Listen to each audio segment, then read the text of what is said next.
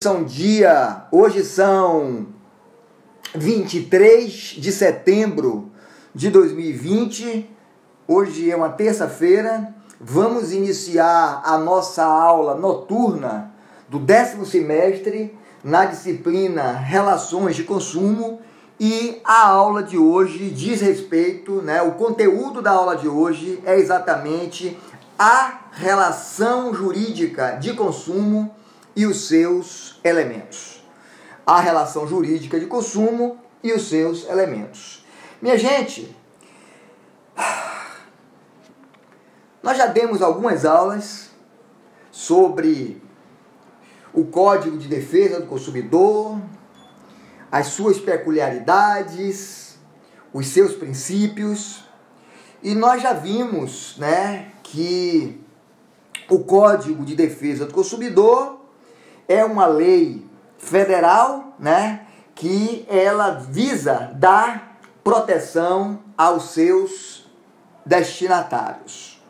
Por essa razão, inclusive, nós dizemos, e eu já dei esse conceito para vocês, que essa lei é uma lei ratione personae, né? Porque ela se dirige não em razão da sua matéria, mas em razão dos seus sujeitos, ou mais precisamente ainda, do sujeito mais né, em situação de desvantagem desta relação jurídica, que é exatamente os consumidores, né, vulneráveis por excelência.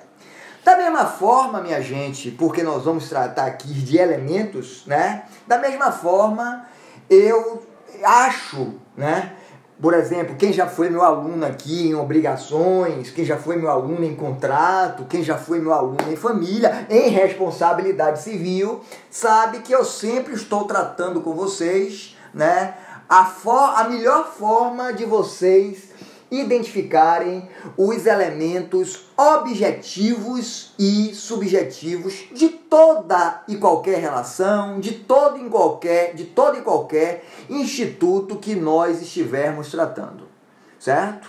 Então, aqui hoje chega o momento, mais uma vez, de se cobrar o elemento objetivo e o elemento subjetivo desta relação de consumo, né? Então, eu diria a vocês, mais uma vez, e talvez seja a última oportunidade que vocês, né, saindo da faculdade estejam ouvindo, mas é a última oportunidade que vocês estejam ouvindo, mas vocês estão aí, né, na disputa pelas provas de OAB, provas de concurso e esses conceitos não vão deixar de serem cobrados para vocês. E o que eu posso dizer é que todo e qualquer instituto do direito, né, quando estiver tratando, exigindo de vocês a identificação de um requisito subjetivo, o que eu tenho a dizer a, dizer a vocês é que esse elemento, esses elementos subjetivos eles sempre dizem, eles sempre dizem respeito aos sujeitos, aos sujeitos ou, é, ou a institutos re, ou, ou aspectos relacionados aos sujeitos daquela relação, daquele instituto. Da mesma forma, quando se estiver cobrando de vocês um elemento objetivo, o elemento objetivo sempre é o elemento geral, a regra geral, certo? Isso, minha gente, eu ensino desde a parte geral, desde a parte geral. E as provas adoram cobrar de vocês exatamente através da identificação desses elementos, porque Todo aluno acha que precisa decorar esse, essa situação e não é preciso, né? Se você souber que o elemento subjetivo sempre diz respeito a um sujeito e o elemento objetivo a, aos aspectos gerais, você responde toda e qualquer questão de prova, certo? Então vamos lá adiante. Quando nós falamos quando nós falamos de elemento, elementos da relação de consumo e queremos classificá-los, eu sei que aqui surgem dois elementos: os elementos subjetivos e os elementos objetivos. e também não seria diferente, não será diferente aqui. Os elementos subjetivos estão relacionados aos sujeitos da relação jurídica de natureza consumerista. Quem são eles? O consumidor e o fornecedor. Que hoje nós vamos definir com precisão esses conceitos. Os elementos objetivos da relação de consumo, eles estão relacionados ao objeto das prestações tratadas no Código de Defesa do Consumidor. Quais são? Produtos e serviço. Então, minha gente, a, é, é, a formação da relação jurídica de consumo, obviamente, né, com ela não é diferente. Ela está sujeita ao mesmo processo jurídico em que as normas de proteção do consumidor, todas inclusas no Código de Defesa do Consumidor, incluindo inclusive os princípios, incidem sempre que ocorrem em qualquer área de direito atos de consumo, assim entendido, fornecimento de produtos, serviços, prestação de serviços e, por que não falar, dos próprios acidentes de consumo. Eu dei uma aula sexta-feira, minha gente, que eu falei muito em relação ao que eu estou falando, é, o, o, o que eu estou tratando agora com vocês. Eu dei uma aula de contrato empresarial né? E vocês sabem, porque vocês já deram no oitavo semestre, que os contratos empresariais, eles fogem àquela ingerência estatal.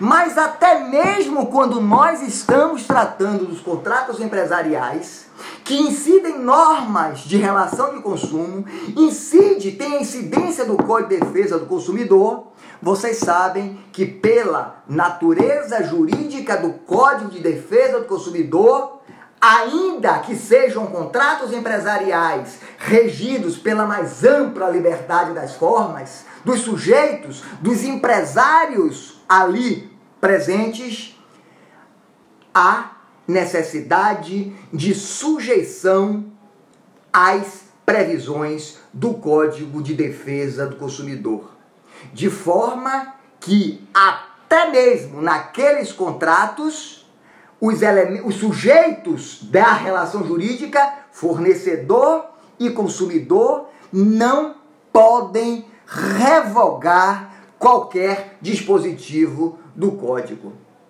Então, vamos adiante e vamos tratar desses conceitos conforme as, disposições da própria lei. Vamos adiante, minha gente. Alguém quer colocar. Diga, querida.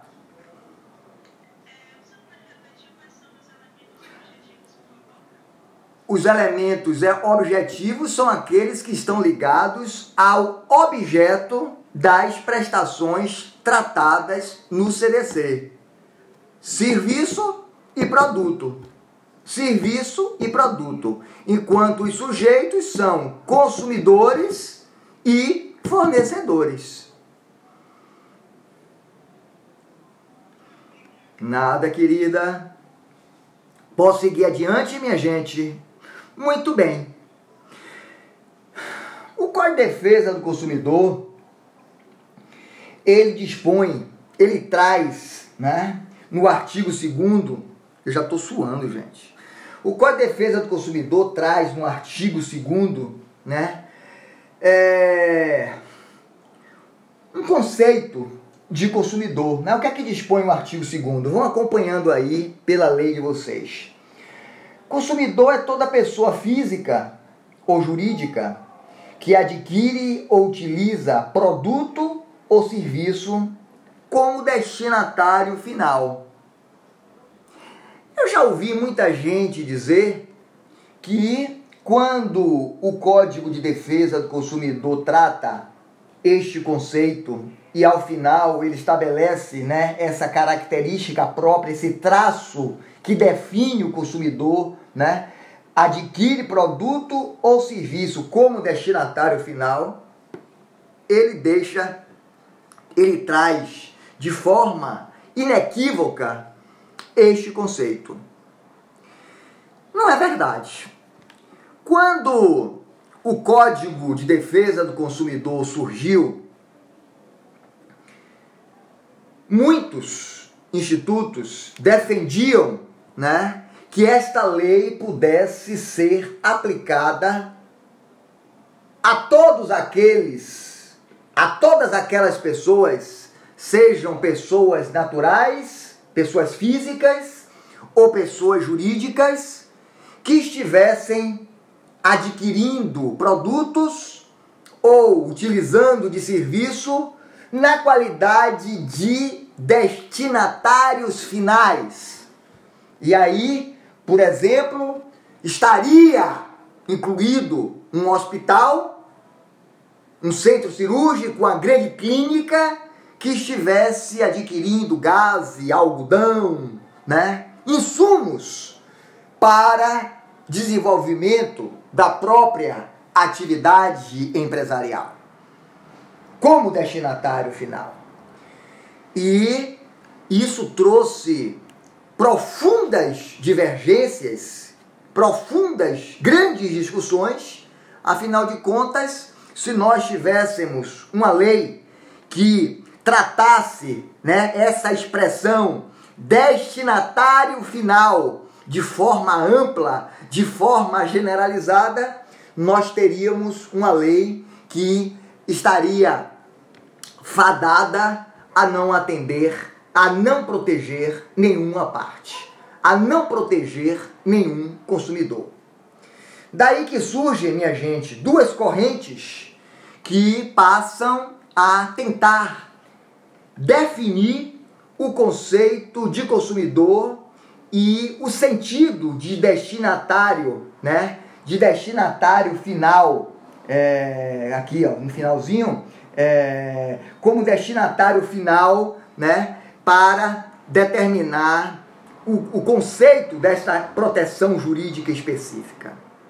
Então, minha gente, é óbvio, como eu estou dizendo para vocês, que surgiram dificuldades de estabelecer o conceito, né? para que as controvérsias fossem solucionadas, né? E surgiram duas correntes, uma corrente maximalista, maximalista, também chamada de corrente objetiva, uma corrente que ampliava este conceito de consumidor e consequentemente do conceito, né, do espectro de destinatário final e uma outra corrente, a corrente finalista, também chamada de corrente subjetiva, né, que restringia este conceito de consumidor na qualidade de destinatário final. Então leia-se, né? Aquele que está no fim daquela cadeia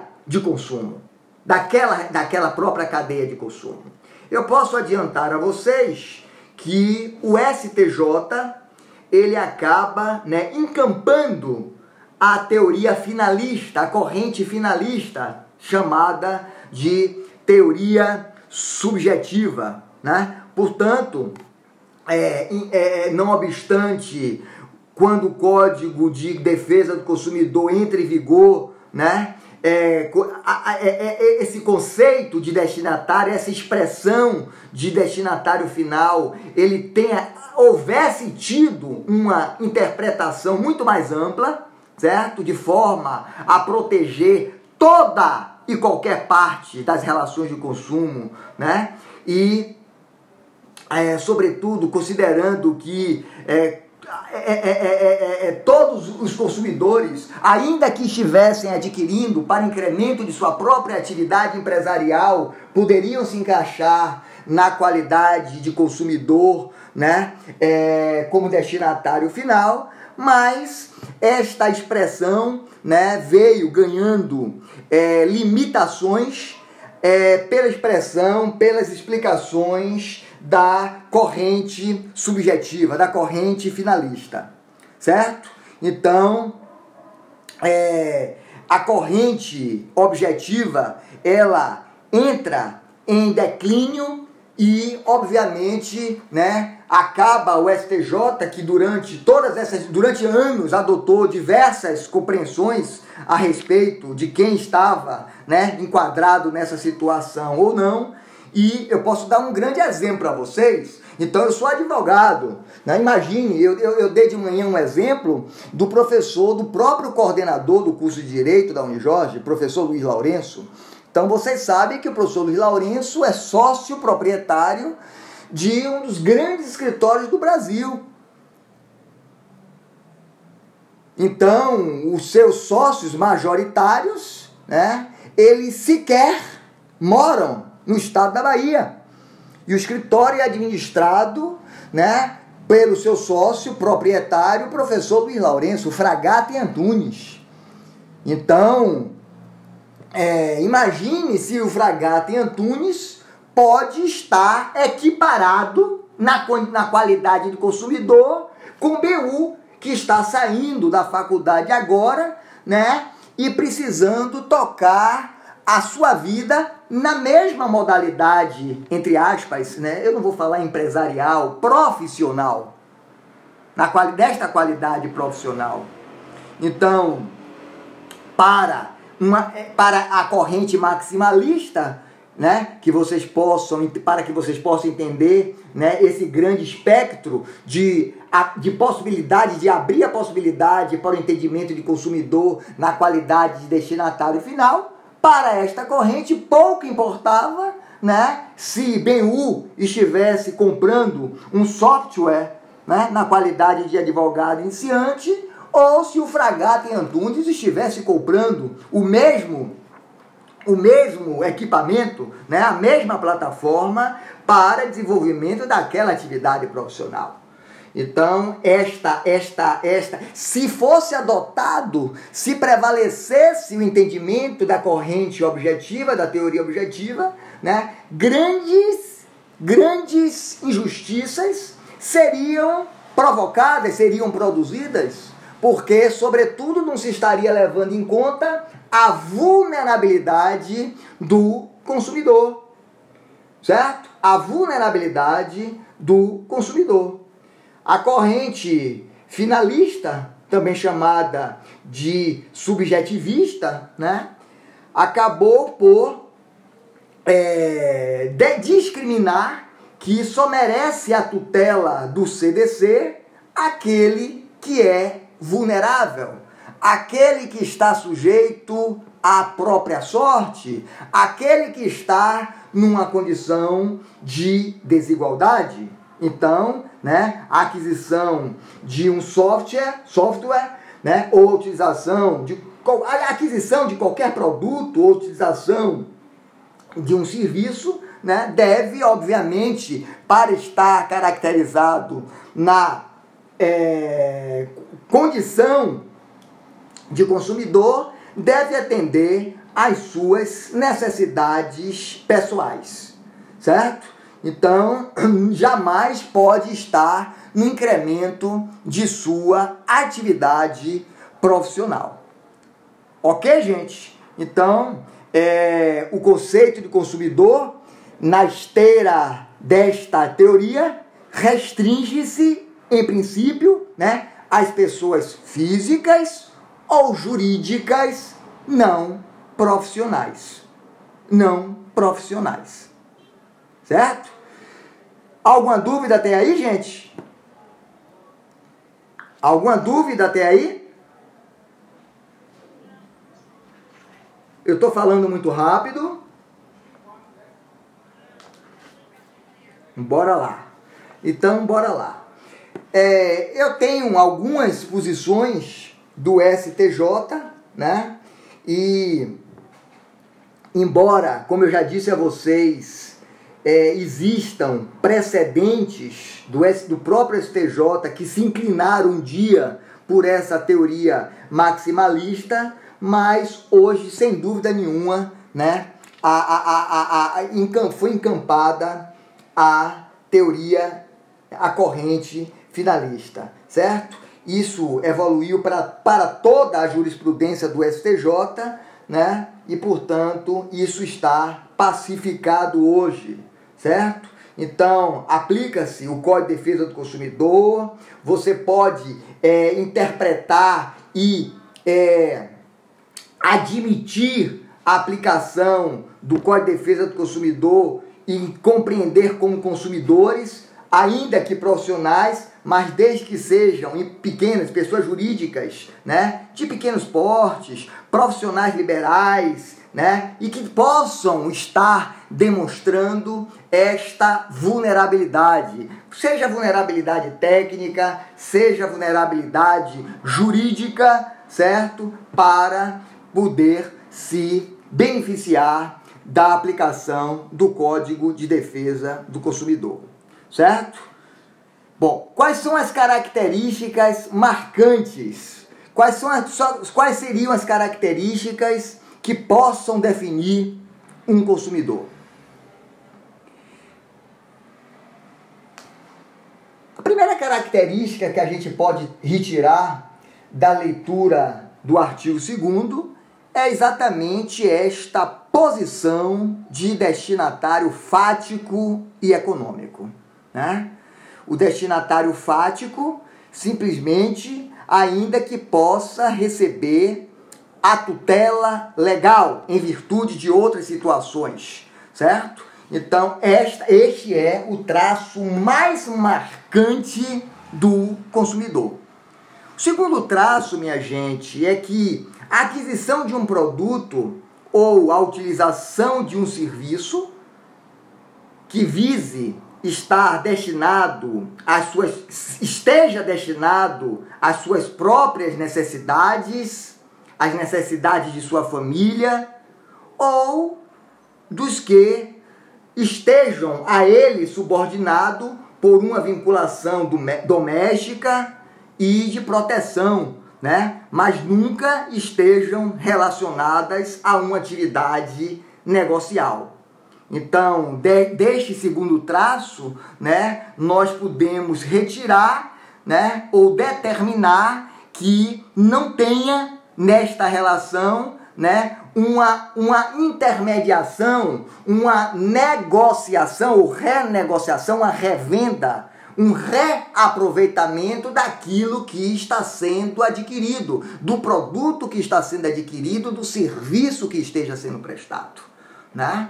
Então, quando eu disse que o primeiro traço é essa posição de destinatário fático e econômico, deste traço você ainda desdobra de que esta aquisição, né? Esta aquisição de um produto, de um serviço, ele vise ao suprimento da própria necessidade do consumidor ou de sua família né? ou de qualquer pessoa que esteja a ele subordinado, mas não se destine a uma atividade empresarial, a uma atividade negocial. E deste conceito, a gente ainda pode progredir para o terceiro traço, a não profissionalidade. Então, eu gosto sempre de dar o exemplo né, da aquisição de um veículo da aquisição de um veículo. Então, se eu compro, eu adquiro um veículo zero quilômetro, minha gente. Eu adquiro um veículo zero quilômetro, já aconteceu comigo. Né? Na época que o, o, o aquele é, Volkswagen Fox ele foi lançado, para quem se lembra, ele foi lançado como um carro extremamente futurista.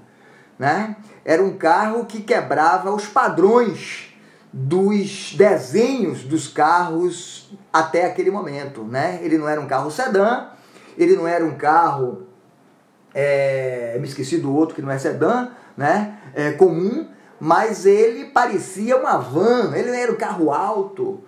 E eu adquiri, não era hatch, não era hatch, não era sedã, né? Ele tinha um desenho futurista. E eu comprei aquele carro né, no lançamento. Inclusive o meu carro que eu comprei nem ar-condicionado tinha, eu mandei instalar na própria concessionária porque eu queria aquele carro que estava no stand de venda, porque só tinha aquele, o carro preto. E desde o primeiro mês que eu comprei o carro, eu tive grandes problemas, né? Eu me lembro um dia que eu indo fazer audiência é, quando os juizados estavam espalhados em toda a cidade do Salvador, né, eu quase perdi uma, uma audiência no IAPI, no juizado do IAPI, simplesmente porque quando eu entrei na Avenida Nova, naquela avenida, eu acho que se chama Luiz Eduardo Magalhães, o carro parou completamente. Né? Como ele apagou diversas vezes. Ele foi rebocado para essa nave inúmeras vezes e nenhum defeito tinha. Trocaram filtro, trocaram bateria, trocaram. Não, não aparecia o defeito. Né? Nessa época eu trabalhava em Camaçari. Eu às vezes voltava de Camaçari quase 11 horas da noite. E um belo dia eu fico naquela via parafuso, né? É, é, é com o carro, ele morria. Né? Eu consegui, com a velocidade que vinha, chegar para o acostamento, né? até esperar que ele voltasse, porque ele voltava, só não sabia, podia ser imediatamente, meia hora depois, uma hora depois, quando esfriava. E eu defini naquele dia que eu não queria mais ficar com aquele carro. Eu estou dando aula de direito do consumidor, obviamente que era um carro novo, era um carro que estava na garantia, mas eu só quero ir para a justiça, né? Defendendo direito alheio. Eu abro mão de estar me aporreando com esse tipo de demanda. Então, minha gente, eu passei aquele carro adiante, né? Eu cheguei numa concessionária e eu troquei imediatamente aquele carro por um veículo inclusive inferior, porque eu não queria, já tinha acabado de comprar um carro novo.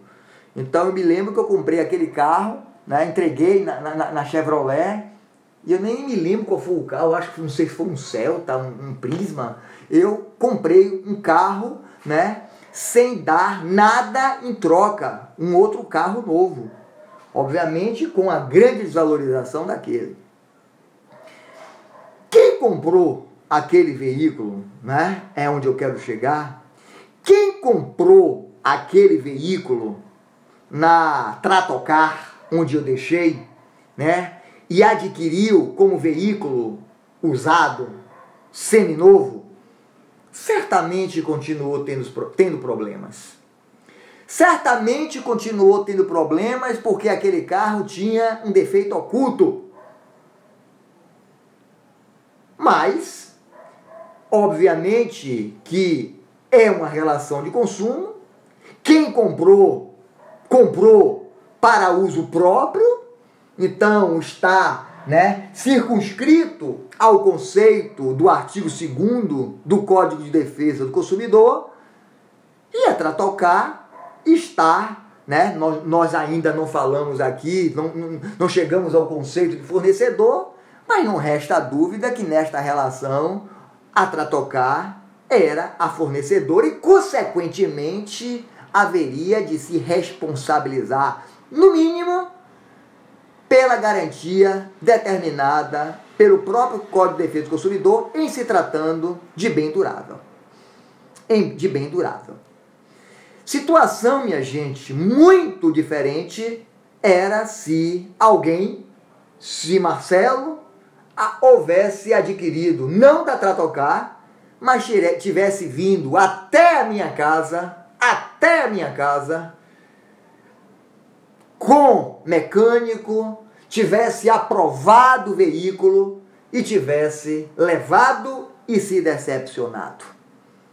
Aqui não teria, aqui não teria uma relação de consumo. Aqui não teria nenhuma relação de consumo. Aqui, né, se Marcelo quisesse invalidar o negócio, ele teria que procurar a justiça comum arguindo o vício redivitório. Ele poderia buscar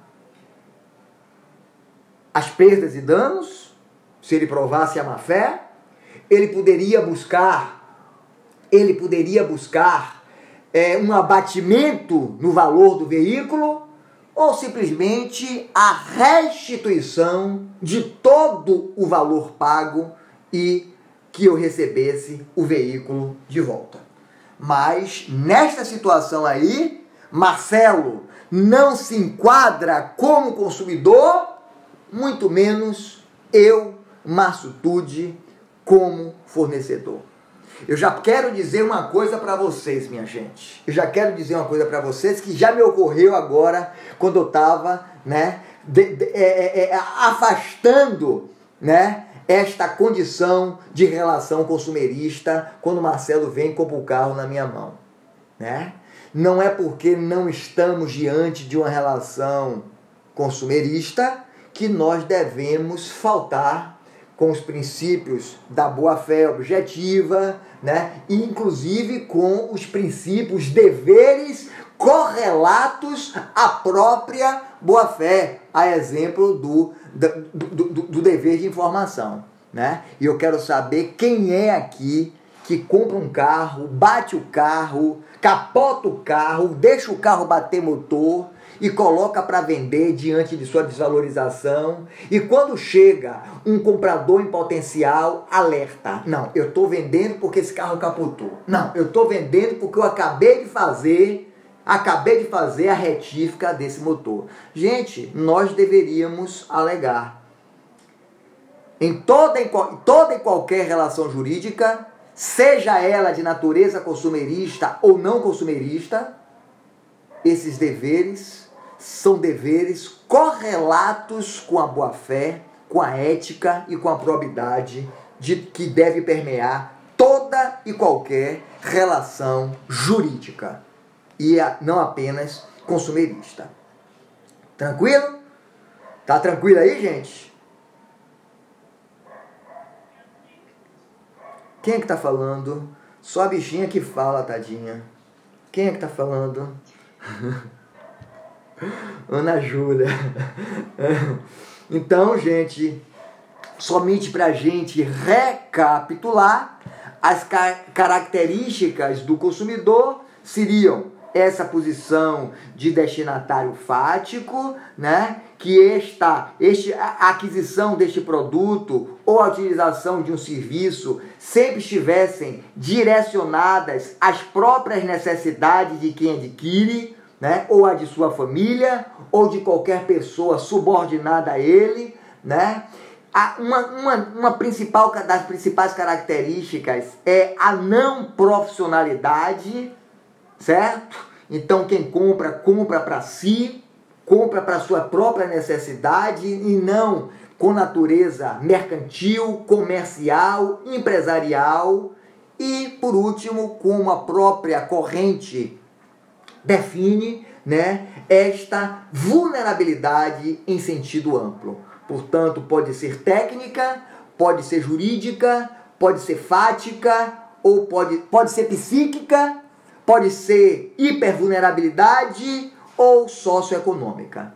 Então, o consumidor ele é reconhecido como a parte frágil desta relação jurídica que nós estamos tratando aqui. Certo?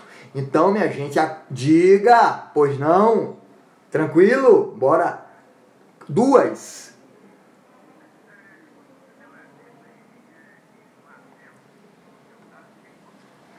Não é uma relação de consumo. Não é uma relação de consumo. Né? É muito diferente, é muito diferente de quando ele compra o mesmo carro que pertenceu a mim na Tratocar. Eu vou até, eu vou até, eu vou até ampliar este conceito, né? Porque vocês sabem hoje que quando, quando você chega para comprar um carro numa agência dessa de veículos, né, que tem alguns em Salvador, só de veículos seminovos, né? Ele hoje, por conta. Qual é, o, qual é o empresário hoje que empata dinheiro, gente? Você chega numa, numa loja de móveis, você chega numa loja de móveis e quer uma mesa. O cara te mostra, né? Ou ele tem uma mesa de mostruário, ou ele te abre um catálogo. E você diz, eu só compro se for para me entregar imediatamente, eu quero levar agora, eu tô com um caminhão aí na porta. Ele não tem para te entregar. Por uma única razão, ele não empata dinheiro. Ele não empata dinheiro. Se você parar para pensar, hoje, comerciante, ele é um, um mero intermediário entre você, consumidor, e a fábrica. E essa tendência está sendo, está tá evoluindo a tal ponto que estão acabando com os estabelecimentos físicos. Porque se economiza no próprio estabelecimento, se, economiza, se economiza nos encargos sociais, né, na luz, esse preço tende a baixar. Então, minha gente, eu vou ampliar o, o, o exemplo que eu dei e que alguém fez uma pergunta aí, eu não sei se foi Ricardo, me pareceu que foi Ricardo, né? Se eu pego, Eudo, se eu pego esse veículo, né, que estava me dando problema, e eu coloco em consignação uma loja, porque a loja não compra mais de mim, não. Ela deixa o carro lá, eu pago se precisar fazer algum ajuste no carro, uma pintura, um retoque, um polimento cristalizado, né? E ele que se responsabiliza pela transação, como se fosse o proprietário, como se tivesse empatado o dinheiro dele, ele recebe uma mera comissão quando o negócio se realiza. Mas se ele está comprando daquela pessoa jurídica, daquela é, agência destinada a uma revenda de veículo, que expede inclusive uma nota fiscal, aquele estabelecimento tem que dar a garantia prevista no Código de Defesa do Consumidor. Eu não tenho. Eu não tenho, porque eu não sou fornecedor. Perfeito? Diga, BU.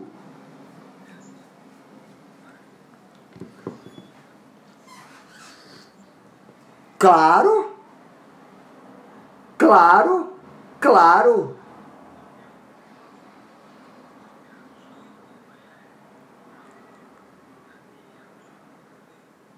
É. É porque é porque o, é porque o papel não faz parte, o papel não faz parte da atividade empresarial dele, da a, atividade comercial dele.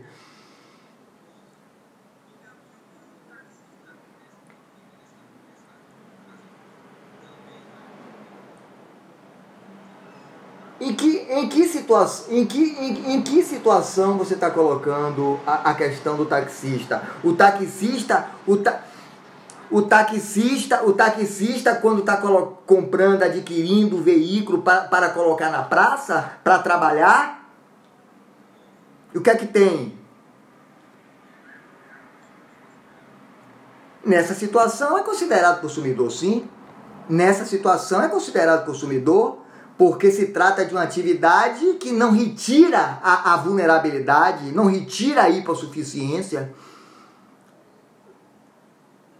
Ok? Não retira. Não, não retira. Isso já restou dúvidas doutrinárias, né? Existe, já existiram divergências jurisprudenciais, mas é óbvio que, que, ele, está, que ele está enquadrado é, até como um profissional liberal, como um comerciante, ele está enquadrado nessa situação de, de, de, de consumidor como destinatário final.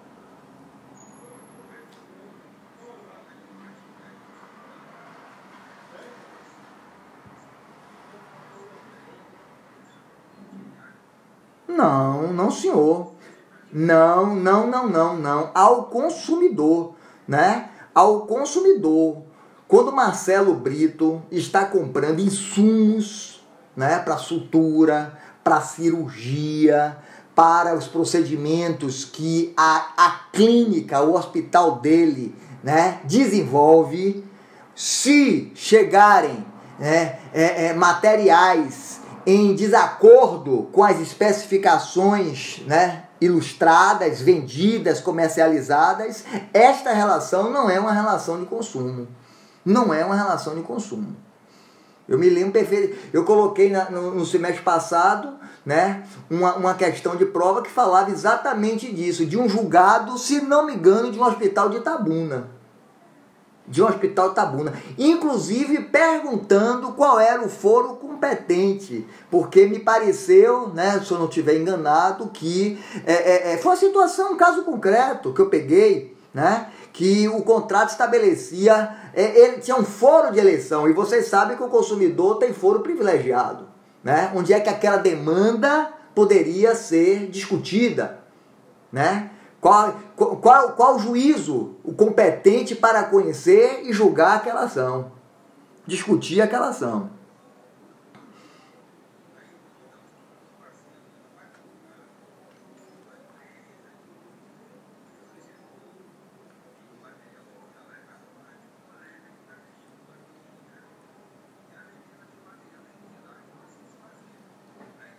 numa situação, numa situação não é, não pelo simples fato dele estar tá comprando na mão de um colega, não por essa razão, porque se ele comprar numa empresa, né, de, de material hospitalar, também não é relação de consumo. Sabe por quê, Benhu? Porque quando o Marcelo está comprando é, é, é, é, esses produtos, ele está destinando não para uso próprio, para o consumo dele, mas ele está colocando insumos que servem como incremento de uma atividade profissional. Sem esse incremento, ele não funciona. Então, ele está fazendo dinheiro com aquilo. Ele está fazendo dinheiro com aquilo. Não é relação de consumo isso. Isso não é relação de consumo.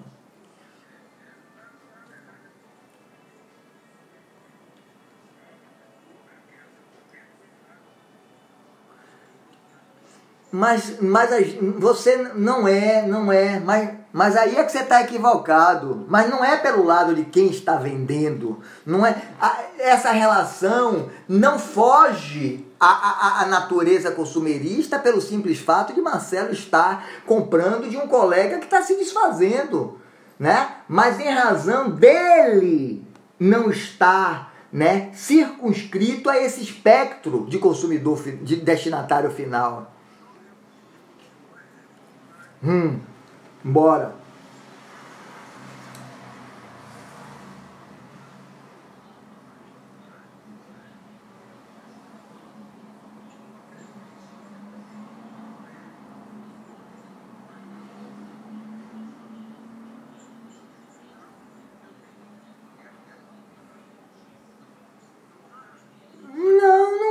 Relação de consumo.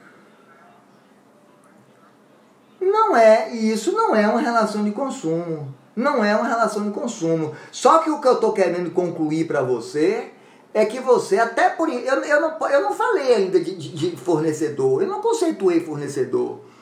Né? Porque se você. Não é, não é por esse aspecto. Eu estou definindo aqui quem é consumidor, quem é destinatário final. Eu não estou no aspecto de definição do, do, do fornecedor.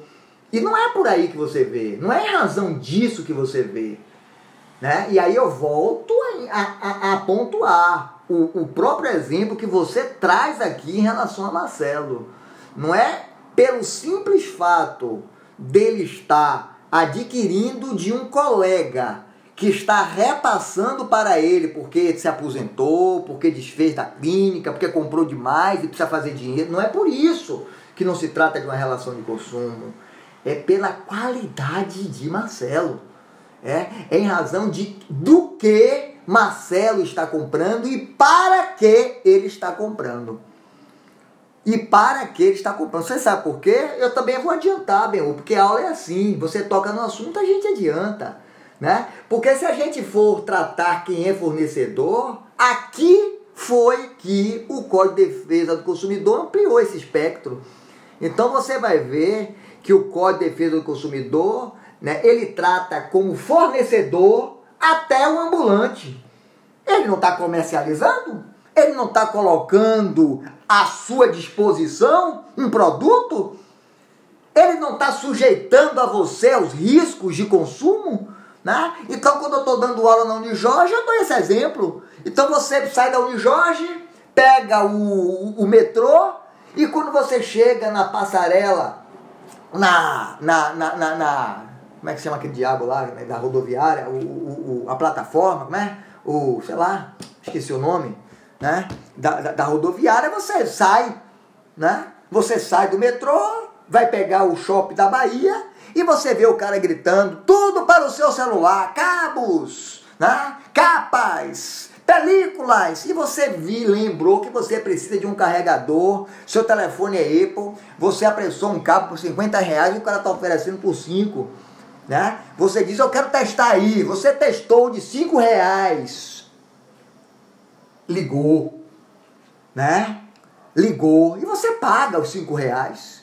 E você vai tomar banho. Chega em casa, mete o celular na tomada com o carregador que você acabou de comprar e vai tomar banho.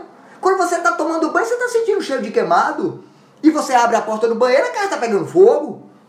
Então, quem é que vai se responsabilizar por esses prejuízos que você suportou? É ou não é uma relação de consumo? É. O ambulante é fornecedor? É. Mas ele é despersonalizado, inclusive. Mas ele é despersonalizado, inclusive. Então, não é por aí. Não é por aí. Não é pela definição do fornecedor eu estou aqui ainda definindo quem é consumidor, quem pode ser considerado pelo código consumidor. Tranquilo? Pois não.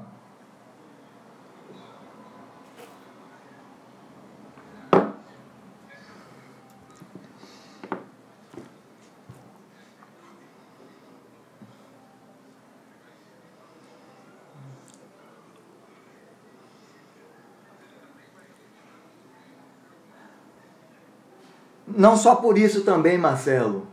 Ainda que você seja médico, que você não vai ficar só escutando, porque você tem é, é, coisas melhores para ouvir, né? Você é consumidor. Sabe qual é o traço marcante? Você está comprando para você, está presente aí a característica da vulnerabilidade. A, a característica da vulnerabilidade. Então, você, nesta aquisição deste produto, você é consumidor.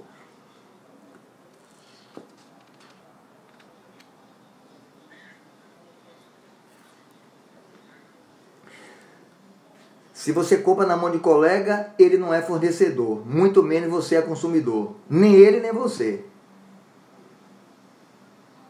Se você compra numa, se você compra na empresa, ela Pode até ser fornecedora, mas você não está enquadrado como consumidor. Né? E aqui, né, quando você compra de um colega, nem ele é fornecedor, nem você é consumidor. Tranquilo?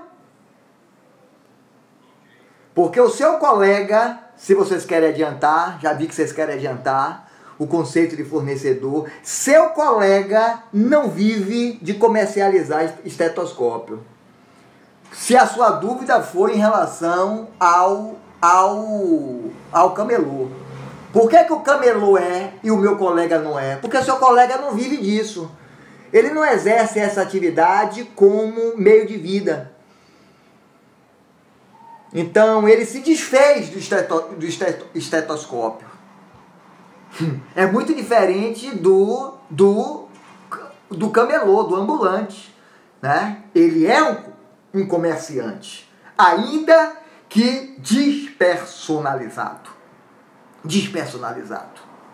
Ó, gente, eu fico aqui três horas, eu não termino nem minha aula se vocês tiverem dúvida. O que eu, eu prefiro até esse tipo de aula certo? Com discussão, do que eu ficar falando sozinho aqui, me sentindo numa sessão espírita, certo? Se não entenderam, por favor, digam: eu não entendi, eu ainda tenho dúvida em relação a isso ou aquilo, certo? Então, eu acho que aqui já ficou, talvez tenha ficado claro, né?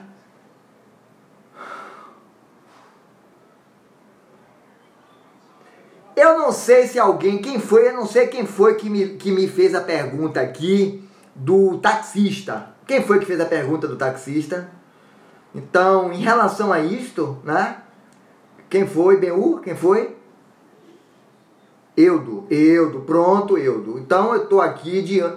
BU. Eu estou aqui diante de um recurso especial, né? De um recurso especial da relatoria do grande ministro Rui Rosado de Aguiar, né, em que ele, julgando é, uma, uma, um, esse recurso né, de sua relatoria, né, que proveniente de Minas Gerais, estou vendo aqui, recurso especial, especial 502 de 797 de Minas Gerais, e ele fala exatamente isso que eu disse para você do taxista. Ele diz assim: ó, o fato de o recorrido adquirir o veículo para transporte de passageiro não afasta a sua condição de hipossuficiente na relação que manteve com as réis. Tá vendo aí? Tá vendo aí? Então, é exatamente essa questão que eu estou dizendo aí. Da mesma forma que Marcelo é vulnerável. Ele é hipossuficiente. É a mesma situação. Ele é médico. E daí? E daí? Mas ele comprou para ele?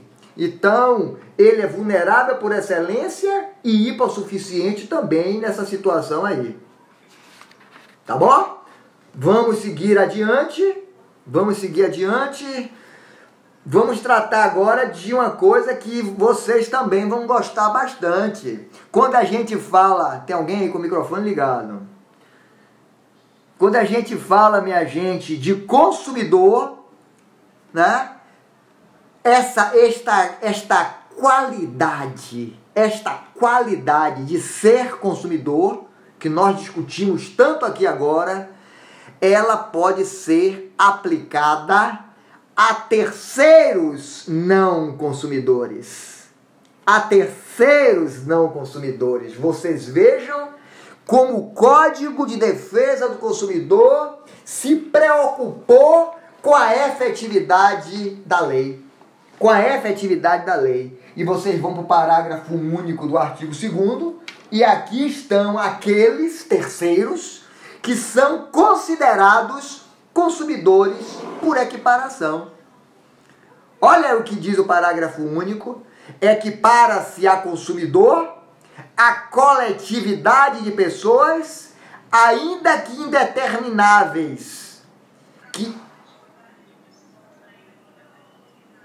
que haja intervindo nas relações de consumo. Que haja intervindo nas relações de consumo. Portanto, minha, minha gente, portanto, vamos lá. É, para efeito do parágrafo único do artigo 2 né, que nós consideramos como consumidores por equiparação, nós, nós ainda podemos trazer as hipóteses do artigo 17 que trata dos também de consumidores por equiparação. Então, cadê? 14, 15, 17. Para os efeitos dessa seção, equiparam-se aos consumidores todas as vítimas do evento. Então, parágrafo único do artigo 2 artigo 17 e a terceira hipótese, artigo 29 para os fins deste capítulo, capítulo que diz respeito às práticas comerciais abusivas, né? as ofertas, artigo 29, é, para o fim deste capítulo e do seguinte, equiparam-se aos consumidores todas as pessoas determináveis ou não expostas às práticas nele previstas. Portanto, leia-se: todos aqueles que se encontram em posição de vulnerabilidade. De vulnerabilidade. Então, minha gente, vamos lá. Esses três, essas três passagens que eu acabo de indicar para vocês, né? A do parágrafo único do artigo 2 a do artigo 17 e do artigo 29 funcionam como normas de extensão para o campo de incidência do que se considera consumidor. Então, os critérios aqui adotados são critérios que são objetivos e possuem o traço marcante que caracteriza o consumidor, qual seja a sua vulnerabilidade. Né? Então, a sua vulnerabilidade no seu aspecto mais amplo que nós possamos tratar. Né? Se alguém quiser fazer alguma pergunta, faça. Enquanto isso, eu estou encerrando aqui que estamos com uma hora de aula de gravação, né? Já temos uma hora e vinte de aula, uma hora de gravação de podcast, enquanto eu vou encerrando aqui para começar a nossa segunda gravação. Quem quiser fazer alguma pergunta da leitura desses dispositivos, que faça enquanto eu estou salvando aqui a minha gravação.